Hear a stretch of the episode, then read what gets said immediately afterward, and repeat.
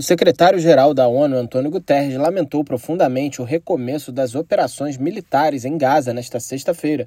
Ele fez um apelo para que as partes em conflito voltem à mesa de negociação para chegar a um acordo sobre um verdadeiro cessar-fogo humanitário. O representante do Fundo das Nações Unidas para a Infância, Unicef, James Elder, disse que o som de bombas explodindo pouco depois das 7 horas da manhã, horário de Gaza, foi audível no Hospital Nasser, no sul ele contou que jovens aterrorizados e traumatizados reagiram imediatamente, agarrando-se às suas mães com medo. The bomb started just a few seconds after the ceasefire. Falando a jornalistas por videoconferência de Khan Yunis, ele afirmou que as bombas começaram apenas alguns segundos após o cessar-fogo terminar. O representante do Unicef relatou que, ao se aproximar do Hospital Nasser, houve um impacto, um míssil, um foguete.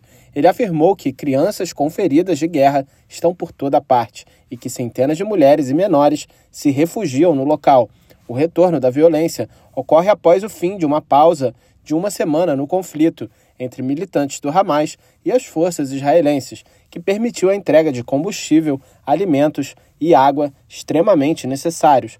A pausa permitiu ainda a libertação de reféns detidos durante o ataque surpresa do Hamas em 7 de outubro, no sul de Israel, e a morte de cerca de 1,2 mil pessoas, além da libertação de prisioneiros palestinos detidos em Israel. As autoridades de saúde de Gaza relataram mais de 15 mil mortes desde o início dos ataques israelenses, com milhares de crianças possivelmente ainda enterradas sob os escombros, o conflito também deixou cerca de mil crianças amputadas nas últimas semanas, observou Helder, reforçando os apelos de paz. O alto comissário da ONU para os Direitos Humanos, Volker Turk, expressou profunda preocupação com as declarações dos líderes políticos e militares israelenses planejando expandir e intensificar a ofensiva militar.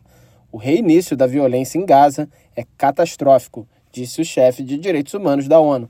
Ele apelou que todas as partes e estados com influência sobre eles redobrem esforços imediatamente para garantir um cessar-fogo por razões humanitárias e de direitos humanos.